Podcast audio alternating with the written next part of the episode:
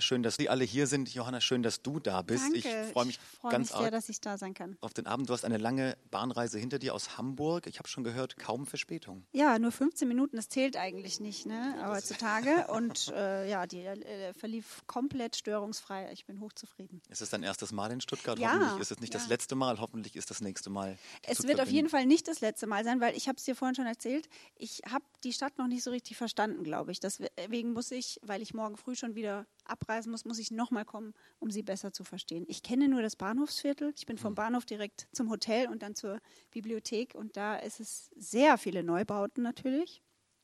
Und ich dachte mir, wo ist die eigentliche Stadt? Ja, da nicht. Ja, Wenn du nächstes Mal ein bisschen mehr Zeit hast, nehme Ja, ich dich mit und dann schauen wir uns die Stadt mal an, denn sie hat mehr zu bieten.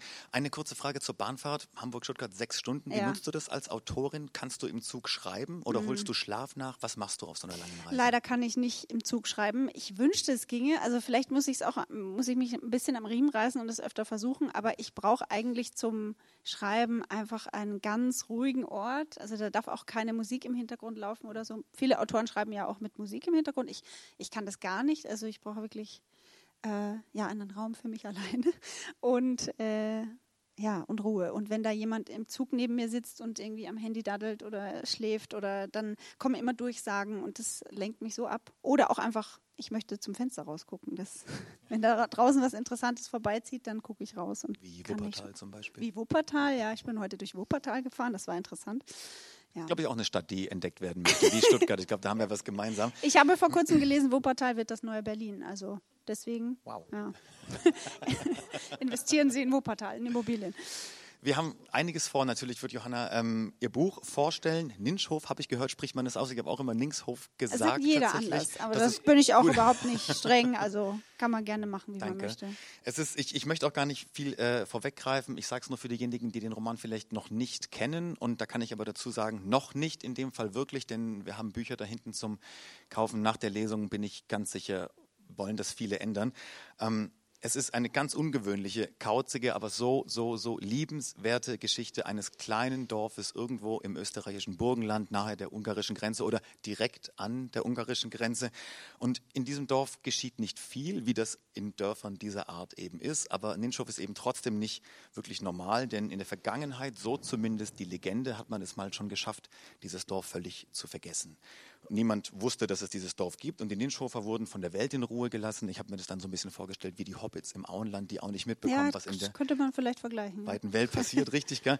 Ähm, sie konnten dadurch aber auch eigenwillige Traditionen und Marotten entwickeln, über die es zu sprechen gilt, weil die finde ich ganz, ganz wunderbar. Und das Dorf wurde fast schon zufällig wiederentdeckt, weil irgendwann ja dieser Sumpf, auf dem das Dorf erbaut ist, trockengelegt wurde. Ist halt dumm gelaufen, aber heutige Ninschhofer sagen, das müsste man eigentlich wieder machen. Wir wollen wieder vergessen werden und dafür setzen sich drei sehr absonderliche, aber auch kauzige, charmante Personen ein, die wir auch noch kennenlernen werden. Und Bevor wir mal das erste Mal reinhören, einige Fragen an dich, Johanna, denn Ninschhof ist dein Debüt und mit dem Debüt ist dir was geglückt, was jedem, jeder mit einem Debüt glücken möchte. Mir ist es nicht geglückt. Ein, ein sofortiger Erfolg. Viel Lob, Literaturpreise, alles Mögliche. Die Frage an dich, ist das denn nur Segen oder auch Fluch, weil es eben gleich schon beim ersten Mal so geklappt hat? Fluch würde ich auf gar keinen Fall sagen. Nee, ich genieße das unglaublich, was mir gerade passiert. Und manchmal wache ich auf und kann es immer noch nicht glauben, dass das wirklich so ist, wie es gerade ist. Also, dass ich das Buch veröffentlicht habe und dass es einfach so gut läuft. Und ähm, wenn ich mich mit Verlagskollegen von mir vergleiche, zum Beispiel Caro Wahl, die auch ihr Debüt in 2023 bei Dumont rausgebracht hat, wenn man sich ihre Auflagen anschaut und äh, den Erfolg, den sie gehabt hat, da bin ich irgendwie sehr glücklich, so ein bisschen in der zweiten Reihe zu stehen und mir zu denken, ja, ich bin, es, es läuft gut, aber es ist jetzt auch nicht so also eingeschlagen wie 22 Bahnen von Caro Wahl zum Beispiel. Wenn ich an ihrer Stelle wäre, ja, vielleicht würde es mir dann anders gehen. Die war ja, ich weiß nicht wie lange, monatelang in der Bestsellerliste. Ähm, hat jetzt schon ihr zweites fertig geschrieben, das kommt, glaube ich, bald. Wahnsinn. Die schreibt in Zügen, glaube ich, und in Hotels, ja. Äh, weil die war nur auf. Ja. da freue ich mich auch schon drauf. Ich habe ihr erstes gerne gelesen. Ja, aber das ist, glaube ich, eine schon knackige Situation. Aber diese Frau ist so cool, die, ich weiß nicht, die schreibt das einfach runter und haut das nächste raus. Das funktioniert, ja. Schreiben in vollen Zügen. Ja. genau, ja. In Ninschhof geht es um, um Landleben, aber wir lernen auch Städter kennen, die eben dieses klassische, klischeehafte, wir möchten aufs Land ziehen, um Ruhe zu finden. Ähm, die erleben wir auch. Ähm, ich habe in deiner Vita gelesen, du bist ja so ein bisschen beides eigentlich gewesen. Du hast Wien kennengelernt, aber eben auch wirklich ein, eine Kindheit im, im Burgenland. Wie ist es heute? Lebst du in Hamburg? Mhm. Das klingt ja auch eher nach Großstadt. Bist du also eher ein Stadtmensch als ein Landmensch oder kannst du das irgendwie gar nicht? Ich dachte lange, dass ich Stadtmensch wäre äh, oder hätte das gerne von mir behauptet, aber ich glaube, es wird darauf hinauslaufen irgendwann, dass ich wieder zum Landmensch werde. Also noch nicht jetzt, aber wenn ich so an mich selber denke, wie ich bin, wenn ich in Rente bin, dann möchte ich schon irgendwo in einem kleinen Haus sitzen mit Garten und da irgendwie Tomaten pflanzen und vielleicht, ja, und Tiere haben. Das habe ich halt auch in der Stadt nicht. Und es ist einfach, ja, es ist einfach die, der Natur so nahe zu sein, einfach die Tür aufmachen zu können und auf, mit bloßen Füßen auf Gras zu treten, das ist eigentlich eine echt schöne Sache. Und das fehlt mir manchmal in der Stadt schon sehr. Vor allem ist mir das aufgefallen, dass so wie vielen, glaube ich, während der Pandemie, als man sich nicht wirklich bewegen konnte, da war dann die Sehnsucht nach Land, aber auch, und das war wirklich interessant, nach meiner Heimat, dem Burgenland. Ähm, plötzlich da. Ich hatte Heimweh. Das hatte ich davor eigentlich noch nie gehabt. Aber die Tatsache, dass ich in dem Moment dann gar nicht mehr hin konnte, weil die Grenzen waren ja zu und dann war auch noch diese bedrohliche Situation. Zu Beginn der Pandemie wusste man ja noch nicht, wie schlimm wird das jetzt. Was ist, wenn meiner Familie was passiert? Wo gehöre ich eigentlich hin, wo, wo bin ich verwurzelt, da wo meine Familie ist, wo ich aufgewachsen bin oder da, wo ich mir jetzt eben ein Leben aufgebaut habe. Und also ja, das war irgendwie ein komischer Moment. Aber da habe ich ja auch schon an dem Roman geschrieben und habe mich dann immer schreibend so in die Heimat zurückgeschrieben. Das war dann ganz angenehm. Ich verstehe. Das Burgenland, ja, das ist, ähm, ich war noch nie dort. Ich kenne Wein aus der Region. Ähm, bring's uns doch mal näher. Was ist das denn für eine Region? Ist ja geschichtlich, politisch alles auch sehr interessant, ähm, aber natürlich nicht nur, für dich natürlich auch mit Heimat verbunden. Erzähl uns doch mal ein bisschen ja. was darüber. Also ich, ich sage immer, das Burgenland aus deutscher Perspektive ist das Burgenland so, wie man sich Österreich nicht vorstellt. Also es gibt da gar keine hohen Berge, die Landschaft ist sehr flach, maximal so ein bisschen hügelig. Äh, der höchste Berg hat, glaube ich, 800 Meter oder so, das ist der Geschriebenstein. Ähm, es gibt keine Skilifte, nichts von dem, von der ganzen Alpenromantik, die man vielleicht so mit Österreich verbindet. Und äh, das Burgenland ist, du hast es schon erwähnt, an der liegt an der ungarischen Grenze, ist ein Grenzland, so ein ganz schmaler Streifen, hat nur 300.000 Einwohner, also die Hälfte von Stuttgart. und war bis 1921 auch Teil von Ungarn. Also damals äh, im österreich-ungarischen, äh, in der Monarchie war es Teil der ungarischen Reichshälfte und ist dann nach dem Ersten Weltkrieg zu Österreich dazugekommen. Und die Sprachen vermischen sich da auch so ein bisschen in der Region. Es gibt einige ungarischsprachige Gemeinden auch. Und das Wort Nincs ist auch ein ungarisches Wort. Ähm, und bedeutet nichts oder es gibt, das gibt es nicht. Und ja, also ich, ich glaube, diese, da es eine Grenzregion ist und auch halt äh, jahrzehntelang direkt am Eisernen Vorhang war, äh, besonders in der Region, wo ähm, Ninschhof liegt, in meiner Vorstellung, das ist ja ein fiktives Dorf, äh, das ist begrenzt von, also Süden, im Süden und im Osten ist die Grenze zu Ungarn und im Westen ist der, ein, der, ein großer See, der Neusiedler See. Man kommt eigentlich nur von Norden her äh, in die Region, damals als der Eiserne Vorhang noch war. Und das war halt jahrzehntelang eine, so eine Endgegend, die, die man nicht hineinkam, wenn man da nicht was wollte. Und da hat sich irgendwie eine ganz eigene ja, Menschenschlag vielleicht auch entwickelt, ja. Den werden wir gleich kennenlernen. Äh, die Geschichte von Linschhoff geht ja noch ein bisschen zurück, also von deinem Roman. Äh, es war ja zuerst eine Kurzgeschichte da über deine ganz wunderbare Protagonistin mhm. Erna Rohdiebel. Ich verspreche Ihnen, wir werden sie alle lieben. Ähm, Erzähl doch mal, wie kam diese Geschichte aber erst zustande? Weil es eine ältere Dame. Was, was hat dich dazu gebracht? Also die, genau, die Anna Rodibel ist äh, eine der Hauptfiguren und über sie habe ich mal eine Kurzgeschichte geschrieben, die jetzt aber in der eigentlich in die, den Roman nicht eingeflossen ist. Nur die Figur ist aus der Kurzgeschichte geblieben. Aber ich mochte diese Figur so gerne und wusste, ich will daran weiterschreiben. Und gleichzeitig hatte ich schon ganz lange mit mir die Idee herumgetragen, dass ich gerne eine Geschichte schreiben möchte, in der im Burgenland, in meiner Heimat, etwas Großes passiert. Ich habe meine Kindheit da verbracht, ich habe meine Jugend da verbracht und wer Jugend am Land verbracht hat, der weiß, manchmal ist es sehr hart und sehr äh, einsam und langweilig. Und ich habe damals mich aus irgendeinem Grund haben mich so soziale Bewegungen oder politische Bewegungen in anderen Ländern so fasziniert, so Unabhängigkeitsbewegungen, so die Katalanen und Basken und die Zapatisten in Mexiko und so weiter. Und dann habe ich mir gedacht, Wahnsinn, was die Leute, die tun sich da zusammen und wollen irgendwie was bewegen. Wie wäre das denn? Wie krass absurd wäre das denn, wenn bei uns im Burgenland, wo halt nichts ist außer der Hahnkräht morgens, äh, wenn da eine politische Bewegung entstünde. Dann habe ich halt so versucht, äh, das irgendwie zu schreiben, aber mir wurde bald klar, dass irgendwie passt das nicht zusammen. Und die einzige Möglichkeit, die mir dann irgendwann einfiel, wie Schuppen von den Augen, äh, die Burgenländer und die Bewohner in meinem Dorf, die wollen eigentlich nur ihre Ruhe haben. Die wollen einfach nur vergessen werden. Und dann kam mir die Idee, okay, es gibt eine Bewegung, die nennen sich die Oblivisten, vom lateinischen oblivisci für vergessen, leiten sie das ab. Und ja, die wollen daran arbeiten, dass das Dorf vergessen wird. Bin sehr gespannt, was du uns gleich vortragen wirst. Dafür noch eine kurze Frage. Was für ein Feedback, weil wir haben ja schon gehört, wie gut das Buch ankam, ne? Preise, sehr viele Lesungen. Aber aus dem Burgenland direkt, wie sah das Feedback da aus? Auch bei Lesungen vielleicht? Oh, die freuen sich total. Also immer, wenn ich da bin, das ist ein großes Fest. Also und ich, ich, ich freue mich darüber auch sehr, weil das wäre ja schlimm gewesen, wenn ich ähm, ein Buch geschrieben hätte und hinterher hätten alle gesagt, naja, aber so sind wir ja gar nicht. Was hast du da, was hast du da geschrieben?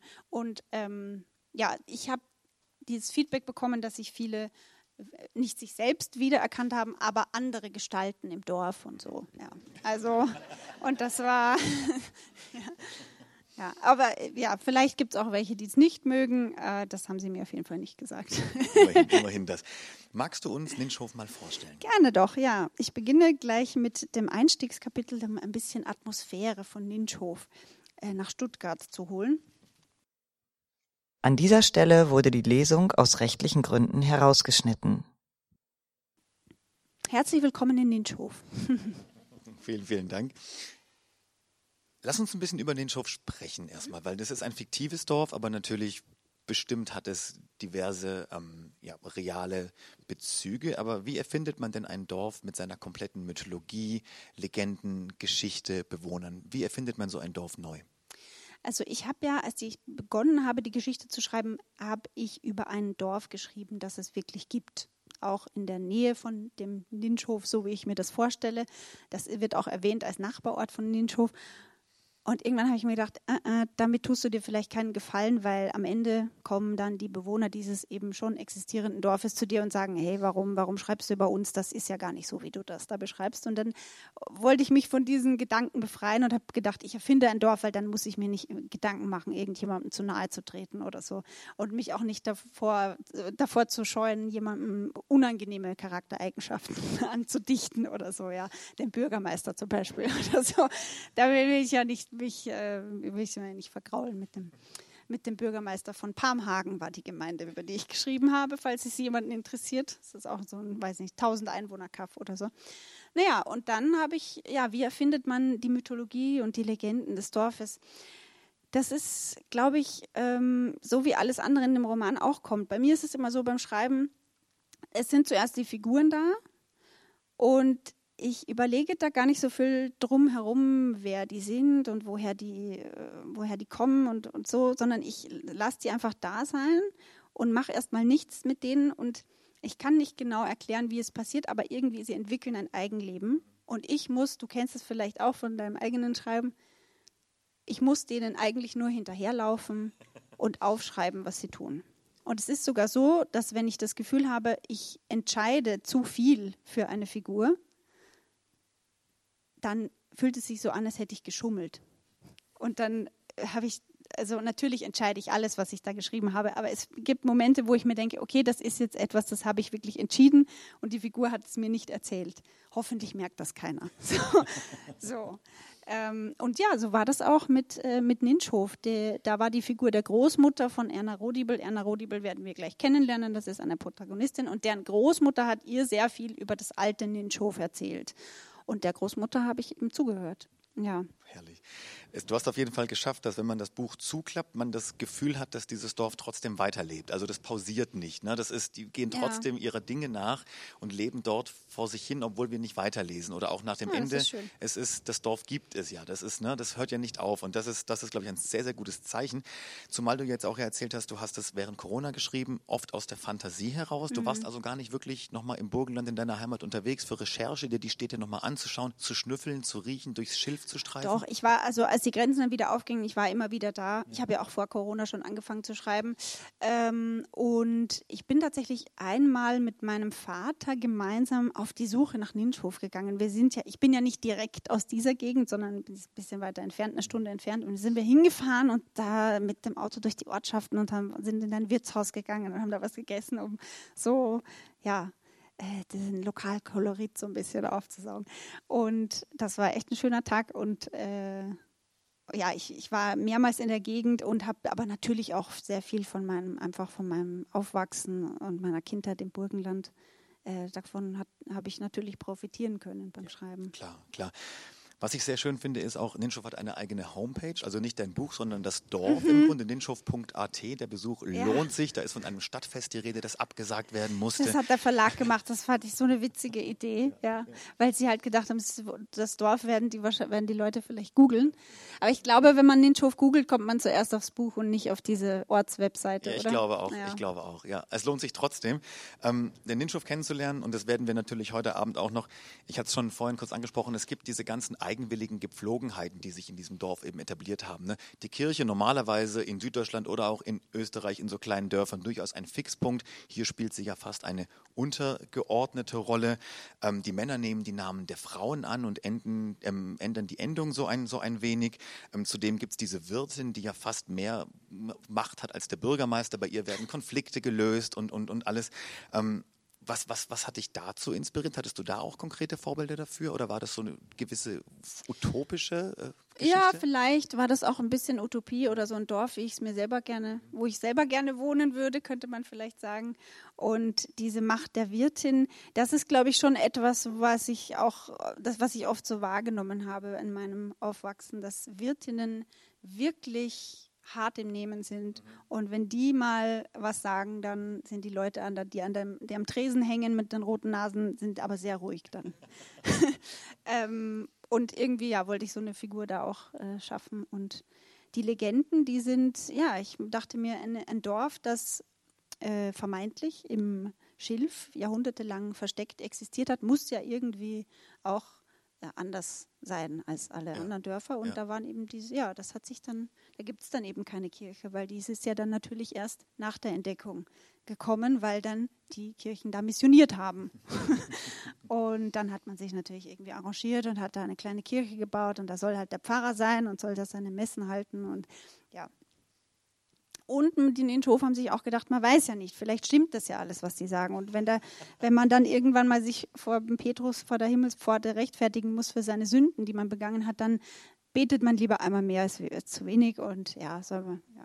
Aber das sie nehmen ja das nicht, alle nicht so ernst mit der Kirche. Das kann ja nicht schaden. Es kann nicht schaden, genau. Ja. Hilft's nichts, schaut's nichts. Und ich meine, das mit der Wirtin, das mit der Wirtin können wir alle nachvollziehen. Die einzige Schenke im Dorf, wenn man sich mit ihr verscherzt, wo soll man denn dann zechen? Gehabt, ne? ja, ja. ja. Eine, eine andere ähm, kleine Tradition, die in der Legende auch vorkam, die muss ich Ihnen auch erzählen, die fand ich persönlich so schön, dass die Ninschhofer Frauen dann aber doch, weil es ja ein kleines abgelegenes Dorf ist, ne, einige Jahre, also alle Jahre mal ähm, ausziehen in die umliegenden Dörfer, dort eine wilde, äh, rauschende Nacht verbringen, um den Genpool so ein bisschen wieder aufzumöbeln und frisches Blut reinzubringen. Das Im historischen Ninschhof, genau, war genau, das der genau. Legende nach, war das so, ja. Warum machen das nicht mehr abgelegene Dörfer eigentlich? wow. ja, Wäre vielleicht nicht schlecht, ne? Nee, keine Ahnung. Weiß nicht. Und dann deine, deine ganzen Erfindungen, die es wirklich nicht gibt, wo ich fast schon enttäuscht war, als ich das mhm. alles gegoogelt habe. Also uns begegnet dieser Puster Feigenschnaps, weil diese Feigen dort überall wachsen. Aus dem wird alles gemacht. Marmelade, Aufstrich, Schnaps, ne? vor allem, ja. wie gesagt. Es gibt Irrziegen, die uns wahrscheinlich auch noch begegnen heute ja, vielleicht. Schauen wir mal, die es auch gar nicht gibt, aber auch wieder mit einer kompletten Mythologie dahinter, warum diese Irrziegen Irrziegen heißen, wo sie herkommen, wie sie hier überhaupt gelandet sind. Ich war enttäuscht, was ja ein gutes Zeichen ist. ja, so, denkst du dir sowas einfach, einfach gerne aus oder warum war das wichtig jetzt auch für dieses Buch?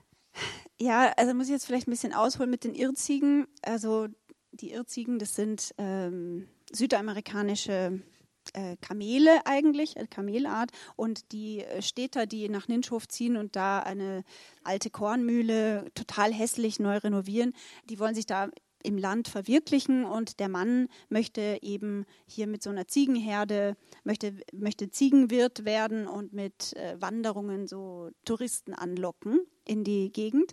Und am Anfang dachte ich, der hat Alpakas und dann dachte ich mir so, nee, das ist, Alpakas hat jeder der muss was anderes haben. Und der hatte dann, ja, der hatte dann plötzlich Irrziehen. Ja, vielleicht lese ich die Stelle nachher noch, dann wird das genauer erklärt. Wir wissen nicht genau, was als letzte Stelle kommt, deswegen sind wir beide noch, beide noch ähm, relativ offen und ich lasse mich überraschen.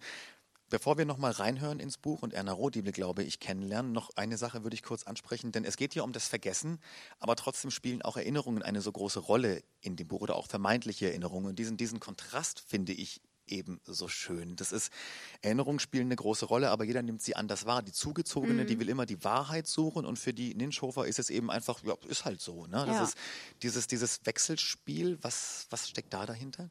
Ja, wahrscheinlich einfach so, äh, das ist so die, Diskrepanz zwischen Stadt und Land, die ich manchmal wahrnehme. Also dass man auch, wenn man sich so, wenn man auch in die Stadt geht, um zu studieren, dann ist man plötzlich in, in, in akademischen Kreisen unterwegs und beschäftigt sich sehr viel mit, wie finde ich die Wahrheit und wie kann ich möglichst alles, äh, was auf der Welt passiert, ähm, einordnen in einen wissenschaftlichen Kanon und das irgendwie erklären. Und wenn man dann nach Hause kommt und mit der Oma redet, dann sind halt manchmal Dinge einfach so. Und das ist, kann auch sehr angenehm sein, finde ich. Ähm, ja, und diesen, das so gegenüberzustellen, war irgendwie interessant, ja.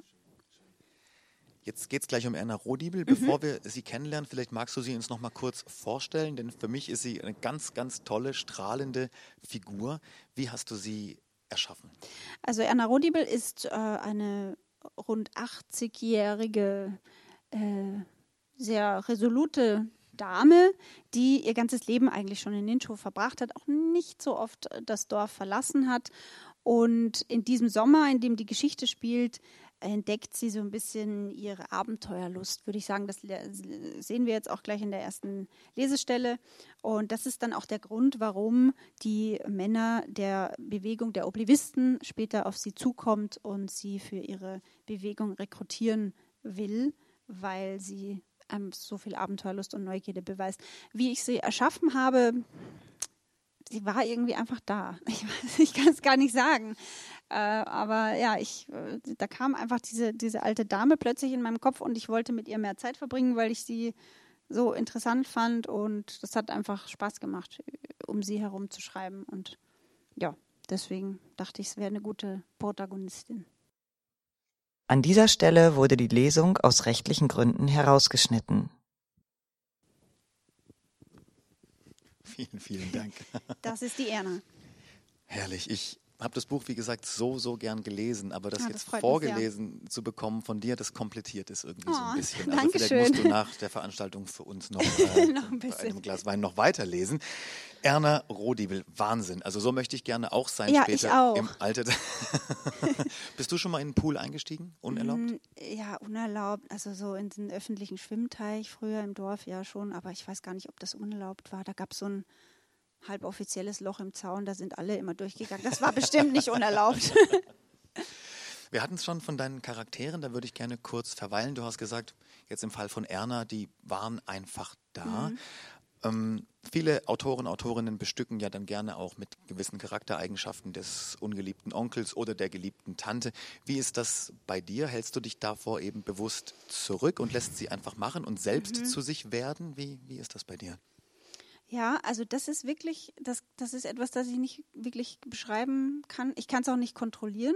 Ich, ich lasse die Figuren einfach so sein, wie sie sind. Also ich überlege mir nicht vorher, ah, in dieser Konstellation brauchen wir noch einen grummeligen alten Herrn äh, oder diese, äh, weiß nicht, eine lustige äh, Person, die immer die, die Witze raushaut. Das ähm, irgendwie ergibt sich das so oder das passiert mir. Da taucht plötzlich eine Person auf und die, und ich frage mich dann so, okay, wer ist das? Was will der? Was, was macht der? Und verfolge den so. Ich weiß noch ganz genau, als sie, also die Geschichte hat mit der Erna begonnen und lange gab es auch nur sie und ihre Freundinnen da und ähm, plötzlich kamen dann diese Neuen aus der Stadt. Die kamen wirklich einfach und die waren dann da und dann, ich weiß noch, da war ich so äh, einige Wochen in, habe so ein Stipendium bekommen, wo dass ich da zwei, drei Wochen in Italien sein kann und nur schreiben kann.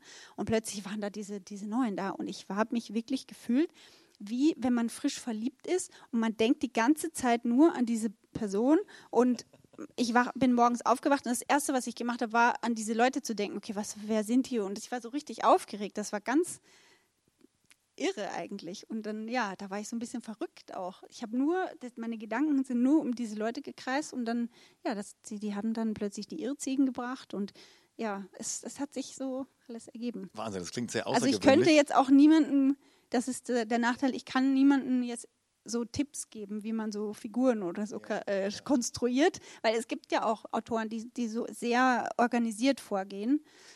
Ähm, und da ist jetzt auch nichts besser oder schlechter, das ist einfach so eine andere Herangehensweise. Und es hat vielleicht den Vorteil, wenn man organisierter äh, rangeht, dass man dann so zielstrebiger äh, die Geschichte abschließen kann. Bei mir war das ein großes Durcheinander, jahrelang. Und da musste ich sehr viel wieder wegstreichen und ja. Aber es funktioniert halt irgendwie so, ja. ja ich finde das so spannend, weil ja, das klingt ja so, als wäre einfach irgendwie ein Protagonist aufgetaucht, wenn du ihn oder sie gebraucht hast, weil das eben ne, mhm. das Gleichgewicht dann wieder hergestellt hat oder eben verlagert hat. Und gerade in so einem Dorf ist es ja, jeder nimmt in so einer Dorfgemeinschaft ja auch eine wichtige Rolle ein. Da reden wir ja fast schon von Archetypen, so hatte ich auch mhm. eben den Eindruck bei dir teilweise, dass es aus sich heraus einfach selbst entsteht. Du brauchst eben so eine Figur, so eine Figur, so eine Figur, hast das aber nicht geplant. Das ist schon. Ja, das aber ja, vielleicht auch, weil ich das selber im Dorf so erlebt habe, dass ja. es diese Leute halt auch wirklich gibt. Also ich höre das, weil du mich vorher gefragt hast, wie die Burgenländer darauf reagieren. Also die Leute, die im Dorf äh, groß geworden sind oder da immer noch leben, die, die sagen mir das regelmäßig, dass sie das, ja, dass sie diese Leute kennen. Es fühlt sich so an, als würden sie die kennen. Gibt es dann in ähnlicher Form wahrscheinlich in jedem dieser, dieser Dörfchen, ja. überall vielleicht sogar. Da könnten wir, also ich kann mir auch hier im Schwäbischen was vorstellen, was, was diesen, solche diesen Leute gibt. Ja, ne? definitiv, ja, ja. definitiv. Lass uns, lass uns über deine Sprache reden, weil die habe ich von Anfang an mhm. sehr bewundert, die leuchtet. Das kam ja auch in der, in der Laudatio so zustande. Das ist so eine, fabelhafte im wahrsten Sinne des Wortes Sprache. Ich bin auch oft an eine Fabel ein bisschen erinnert. Es ist mhm. klangvoll, mhm. verwunschen geradezu, leicht lakonisch. Ist das eh deine Sprache, wenn du schreibst, oder hast du dir einen speziellen Duktus eben genau gesucht für diese Menschen, für dieses Dorf, für diese Geschichte? Also das mit der Sprache, also ich freue mich, dass du das sagst, weil ich mir da sehr viel Mühe gegeben habe auch und mir das sehr wichtig war, wie die Sprache klingt. Und ich glaube, das ist auch mit der Geschichte so gewachsen. Also ich habe den ersten Entwurf einmal geschrieben, so gut ich es halt konnte und habe der Sprache, habe die jetzt nicht gezwungen in irgendeine Richtung gedrängt, aber als sich das am Ende so abgezeichnet hat, als dass es ein märchenhaft, eine märchenhaft, märchenhafte Geschichte werden würde, äh, in der Legenden eine große Rolle spielen und man auch nicht so genau weiß, okay, was stimmt jetzt wirklich, was ist aber nur er erzählte Wahrheit, so wie Anna Rothibel das ja, nennt. Und dann dachte ich, da, da da braucht es so einen äh, märchenhaften Ton. Und deswegen ist zum Beispiel jetzt vor allem der, der, die Einleitung und auch der Schluss, die sind dann so eher, als würde das ein Märchenonkel vorlesen. Ja, das habe ich dann schon bewusst so gemacht. Und ja, ich habe da irgendwie auch eine Freude dran, so mir interessante Metaphern auszudenken oder unerwartete Adjektive oder so zu verwenden. Ja, das ist, das ist einfach macht Spaß. Ja. Ja, die Freude haben wir auch auf jeden Fall. Und wenn wir noch kurz bei der Fabel verweilen, beim Märchen, und es kein Spoiler ist, was ist denn die Moral von dieser Geschichte? Oh, oh das darfst du mich nicht fragen. oh, das könnte ich gar nicht sagen. Also was, was sozusagen, was man mitnehmen soll. Oh, weiß ich gar nicht. Oh, die, die Leute so sein lassen, wie sie sind, die Städter und die, die Landleute und ihnen zuhören und ist mit, oh, ich weiß gar nicht, oh, das ist eine schwierige Frage. Da möchte ich dich jetzt auch gar nicht in eine Ecke drängen. Das kann ja jeder für sich selbst entscheiden auch, ne? Das ist ja das Schöne. Ja, vielleicht sagen wir so, ja, jeder soll das selbst entscheiden. Ja. Ich würde gerne noch sehr viel mehr mit dir plaudern, aber noch viel lieber wäre es mir, wenn, wenn Sie auch die Oblivisten mal ja. kennenlernen. Ich glaube, da hast du auch noch eine Stelle vorbereitet. Genau, ich sage da ein bisschen was dazu. Also wir haben jetzt Erna Rodibel kennengelernt. Es gibt ja noch einige, ja, ich glaube so 200, 300 andere Menschen in Ninschhof und Drei von diesen Ninchofern, die kommen in diesem Sommer auf eine Idee, äh, die sie umsetzen wollen. Wir haben es ja schon ein bisschen erwähnt. Es gibt eben diese Bewegung, die daran arbeitet, das Dorf äh, ja, vergessen werden zu lassen. Vergessen werden zu lassen? Sie wollen aus der Welt verschwinden und wollen, dass die Welt auf das Dorf vergisst, so wie es einst der Legende nach angeblich schon einmal war. Und wie die sich gegründet haben und so, das lasse ich jetzt ein bisschen aus, aber ich sage kurz was zu den Personen. Also der Bürgermeister ist dabei bei den Oblivisten. Das ist so ein großer, runder Mann mit mächtigem Bauch über der Gürtelschnalle.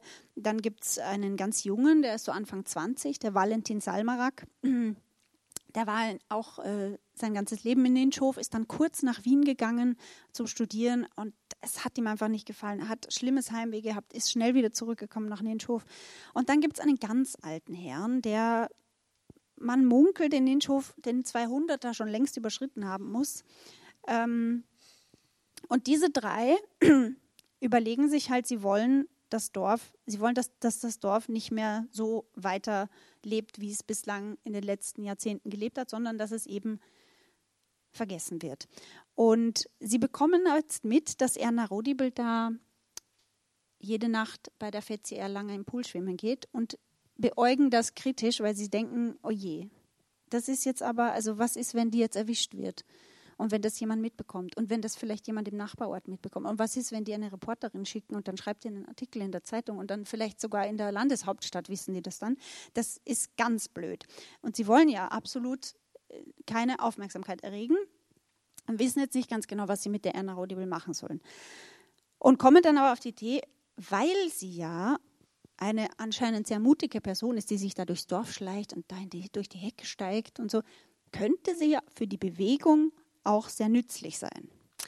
Und dann kommen sie zu Erna Rodibel und erklären ihr das alles, was sie da vorhaben. Und die Erna denkt sich natürlich, seid ihr vollkommen deppert. Was ist das? Das funktioniert doch nie. Aber sie denkt sich auch, ich könnte ja was verpassen es könnte ja lustig werden. Und ich mit meinen 80 Jahren, wieso sollte ich mich nicht einlassen auf so ein Abenteuer? Und lässt die Männer gewähren, die kommen dann jeden Abend zu ihr. Ihr Esstisch wird sozusagen so inoffiziell zur Kommandozentrale für die Oblivisten. Und in der nächsten Szene befinden wir uns wieder bei Erna Rodebel im Haus am Esstisch und wir erfahren jetzt ein bisschen, was die Männer da eigentlich so alles veranstalten, was die für Maßnahmen setzen, um dieses Vergessenwerden zu provozieren. An dieser Stelle wurde die Lesung aus rechtlichen Gründen herausgeschnitten. Johanna, vielen, vielen Dank. Ganz herrlich, man hat es in der Nase, unfreiwillig. Ich finde es so schön, in dieser, in dieser Szene wird ja gesagt, so, damit endlich mal Ruhe einkehrt. Und wie ich mir Nincho vorstelle, ist da eigentlich nichts als Ruhe. Bis auf ein paar Radfahrer, die da durchsuchen. Warum ist das den Oblivisten eigentlich so wichtig? Was versprechen sie sich davon? Denn es ist ja wirklich ein sehr geruhsames Leben, was sie führen. Wieso dieser ganze Aufwand? Ja, also die, die Oblivisten haben alle so, diese drei Männer, von denen ich vorhin erzählt habe, die haben alle so ein bisschen äh, eigene persönliche Gründe, warum sie das wollen. Der Bürgermeister zum Beispiel ähm, weiß, dass wenn er auf, er will nicht mehr Bürgermeister sein, weil als Bürgermeister musst du einfach so viel blöde Arbeit machen und du kannst eigentlich nichts wirklich machen und wirst so herumgeschubst. Der wird zum Beispiel, wird ihm aufgetragen, dass er eine Partnergemeinde, dass Ninchow eine Partnergemeinde im Ausland hat und er denkt sich, ich will da nicht. Und dann hat, ist da so eine, so eine Partnergemeinde in Belgien und da muss er da einmal im Jahr hinfahren und dann Muscheln essen und schlechte das, Erfahrungen das schlechte Wetter und schlechte Erfahrungen, die, die verdorbenen Muscheln, die dann ähm, ja, den, den Magen zerschießen und ähm, und er, er, er, überlegt sich, er will eigentlich nicht mehr Bürgermeister sein. Und das Problem ist, er hat seinen Ninthofern versprochen, er wird das auf ewig auf äh, äh, das Amt äh, ja, führen, weil niemand in Ninthof möchte diese Arbeit machen. Und das, die Gefahr besteht, wenn sie, wenn er nicht mehr Bürgermeister ist, dann würde die Gemeinde ja, also wenn die Gemeinde keinen Bürgermeister hätte, dann würde sie eingemeindet werden in umliegende Orte. Und das wollte er auf jeden Fall verhindern, weil, wie du schon gesagt hast, die, die Ninchofers sind ein bisschen anders. Die sind nicht so wie die anderen Dörfer, die da ihre Maibäume aufstellen und, und ihre, ihre Feuerwehrfeste feiern oder äh, Ball in der Ballsaison Bälle veranstalten und die richtige Parteien haben und Wahlkämpfe. Und das wollen die in alles gar nicht. Die wollen einfach ihre Ruhe haben. Und so, ähm, und weil er die Gefahr sieht, wenn er nicht mehr Bürgermeister ist, dann übernimmt jemand anders. Dann hat er sich überlegt, vielleicht ist das ein Weg, der ja. zu gehen ist, ja. Ja, eigentlich auch sehr untypisch für einen, ich sage es im weitesten Sinne mal, Politiker, den es ja eigentlich nur darum geht, erinnert zu werden, Geschichte zu machen, ne, große Artikel zu bekommen, Memoiren schreiben zu dürfen. Und das, das kam mir beim Lesen dann eben auch so. Eigentlich der Mensch fürchtet sich doch fast davor, vergessen zu werden. So was bleibt von uns nach unserem Tod. Ne? Man verewigt sich in Kunstwerken, man stiftet eine Bank, damit noch etwas da ist. Man kreiert ein Gericht, was vielleicht danach noch oder ein Cocktail, der nach einem benannt ist. Aber diese Menschen wollen genau das Gegenteil. Das ist ja eigentlich extrem sympathisch, oder? Mhm. Ja, also vielleicht könnte es auch um unsympathisch sein auf den ersten Moment, weil es etwas sehr äh, Ausschließendes hat. Wobei ich glaube, dass die Ninchofer nicht so sind. Also wenn man dann da hinkommt und die einen ins Herz geschlossen haben, dann da kann man auch bleiben. Auch, auch die Neuen sind halt nicht die Neuen, die dazugezogen sind, die werden nicht kritisch beäugt, weil sie neu sind, sondern weil sie möglicherweise eine Gefahr für den Oblivismus sind. Ähm, und sympathisch ist es, ja, also vielleicht, weil ich so das Gefühl habe, die genügen sich selber irgendwie, die brauchen keine große Welt und sind zwar weltoffen, aber sie müssen es nicht mit Gewalt suchen, so würde ich, würde ich das sehen. Und ich glaube, dass das, also ich merke das bei mir selbst zum Beispiel, dass mir, wenn man so einfach sich mal anschaut, was man in einem Tag alles an Informationen konsumiert, mit wem man alles in, in Kontakt ist den ganzen Tag lang. Also übers Internet kannst du einfach, ja, du bist mit Freunden aus der ganzen Welt ständig irgendwie in Kontakt, mehr oder weniger intensiv, aber es ist manchmal einfach sehr viel. Und wenn, wenn wir uns die vergangenen Jahre anschauen, was in der Welt so los war, ähm, mit der Pandemie, jetzt mit dem Krieg in der Ukraine und jetzt auch im Nahen Osten, und es, es war einfach so viel es ist so viel Schlimmes passiert, wo man sich gar nicht gedacht hätte, dass, dass das überhaupt passieren würde. Und ich glaube, da liegt der Gedanke gar nicht so nah, äh, gar nicht so fern, zu sagen, vergesst mich einfach mal kurz. Ich möchte mal kurz aussteigen aus alledem. Und das ist, glaube ich, so sind die Ninchova auch drauf, glaube ich. Ja. Das wünscht sich gewiss jeder, dass man die Welt zumindest mal abstellen ja. kann und von der Welt kurz vergessen eine, wird. Eine Freundin ja. von mir, die hat gesagt, als sie das Buch äh, zu Ende gelesen hatte, hatte sie zu mir gesagt, war ja klar, dass du so ein Buch schreibst, weil du willst auch immer deine Ruhe haben, Johanna. Da bin ich ja froh, dass du trotzdem heute hier sitzt. Ähm, wir haben, glaube ich, noch gleich Zeit für eine kurze ja. Lese, wo wir vielleicht auch die Neuen kennenlernen. Davor mhm. noch eine ich Frage. Beim Lesen dachte ich mir, ja. durch diesen märchenhaften, äh, ja sehr verwunschenen Tonfall, komme ich gar nicht auf die Idee, aber ich dachte mir, diese Geschichte könnte man eigentlich auch als fast schon Folk-Horror-Gruselgeschichte erzählen, mhm. weil wir so ein abgelegenes Dorf haben mit komischen Riten und dann ist eine Kirche, da ist was anders.